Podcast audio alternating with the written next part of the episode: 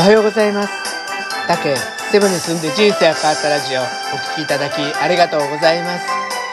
この配信では私タケがセブ島で10年暮らした経験からあなたの気持ちが少し楽になれるかなって話ができたらと配信しています。セブのことだけでなく日常で感じること将来の夢や希望などちょっと元気になれるビタミン剤を目指しています。今日は記念すべき第197回です。えっと今日はねちょっと久しぶりにご無沙汰してた YouTube のせやろがいおじさんっていうのを、え、見たんですけどやっぱりねなかなか面白かったです。えー、ね、えー、昔からね政治とか宗教とか野球っていうのは本当にいろんな意見があって難しいから話の分野ではねタブーってされてるところが多かったんですけどその中でもね時事ネタっていうね難しいね、えー、トピックスでずっと視聴回を視聴数をね稼いでいるっていうことなんですよね。っていうことはやっぱり受けてるっていうことなんですよね。それをね、ちょっと考えると、ひょっとしたらここね、セアロガイおじさんがなぜこういう難しいトピックスでも受け続けてるのかっていうことを考えると、メッセージを届ける力っていうのを伸ばせるんじゃないかなというふうにちょっと思いました。なので、それをちょっと考えて、私なりの答えは次の通りです。えー、夕焼けの話を徹底的に分かりやすく作り込んでいるから。それで、キーポイントはその分かりやすくというところだと思います。じゃあちょっとね、深掘りをしていきたいと思います。まあね、どうしてもね、時事ネタっていうのは、やっぱり政治の話だったり、いろんな難しい、あのー、なんていうかな、あのー、仕組みの話だったりするので、えー、どうしてもね、あの、分かりにくいと思うんですよ。でそういうね分かりにくい分かりにくいとか聞き慣れない言葉がどんどんどんどん出てくるともうねなんかもう見失っちゃってもう途中からもういいかもういいかっていう感じで離脱しかなくなっちゃうと思うんですけど、えー、セイロガイおじさんの話には結構ねあの身近な例え話が入ってるんですよね。なんかえー、校長先生が、あのー、全力で走ってる話に例えたりとか、えー、焼きそばパンの話に例えたりとか、えっ、ー、と、本当ね、なんか身近な、すぐ想像がつきつきやすいような例え話を、まあ、漫才ネタのようにね、面白い表現でテンポよく話してる。だからね、すごく聞きやすいのかなっていうふうに思いました。えー、ね、やっぱり漫才っていろいろ面白いですよね。何回聞いても面白いから何回も聞いちゃいますよね。知ってるネタでも何回も聞いちゃうっていうことは、それだけ、えー、面白いっていうことで、えー、何回も聞いてもらえる再生回を伸ばせる、そんなチャンスが生まれるんじゃないかなというふうに思ってます。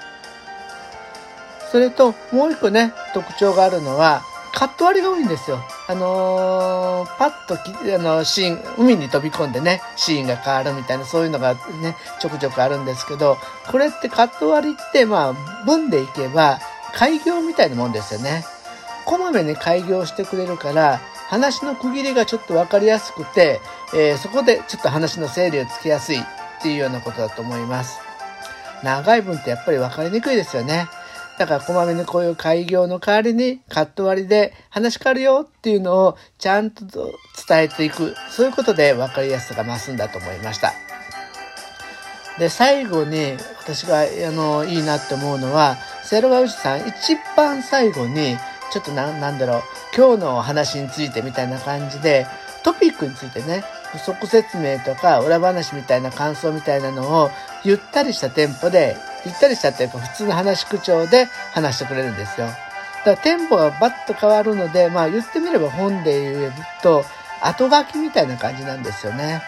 えー、急いで詰め込んだ話をね、ゆっくり噛み砕いて話すことで、全体を通じてのね、感想や、新た、あのー、そういうのをもう一度ね、しっかり腑に落ちるように思い起こしてくれる。そんな風にね、役割をしてるんじゃないかと思いました。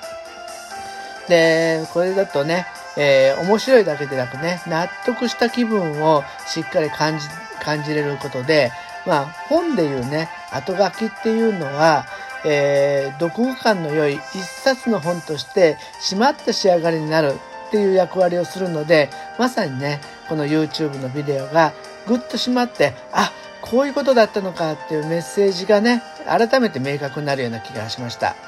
クロージングってすごい大切でね、よくね、終わり良ければ全てよしって言われますよね。だからクロージングにしっかり力を入れている。これだから分かりやすさが伝わるんだと思います。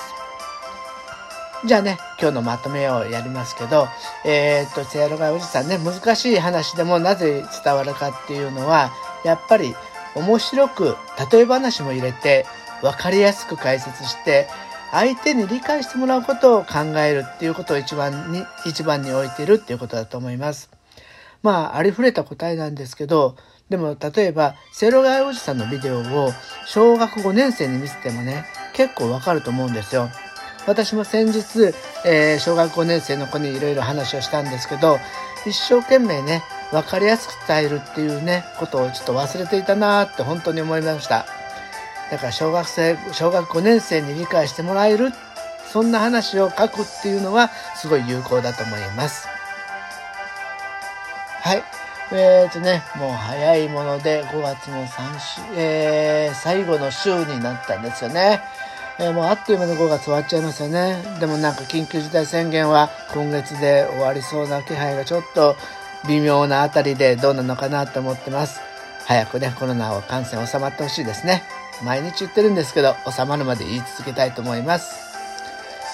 はい。じゃあ今日はお聴きいただきありがとうございました。また明日も配信しますので、どうぞお聴きください。じゃあ皆さん、いってらっしゃい。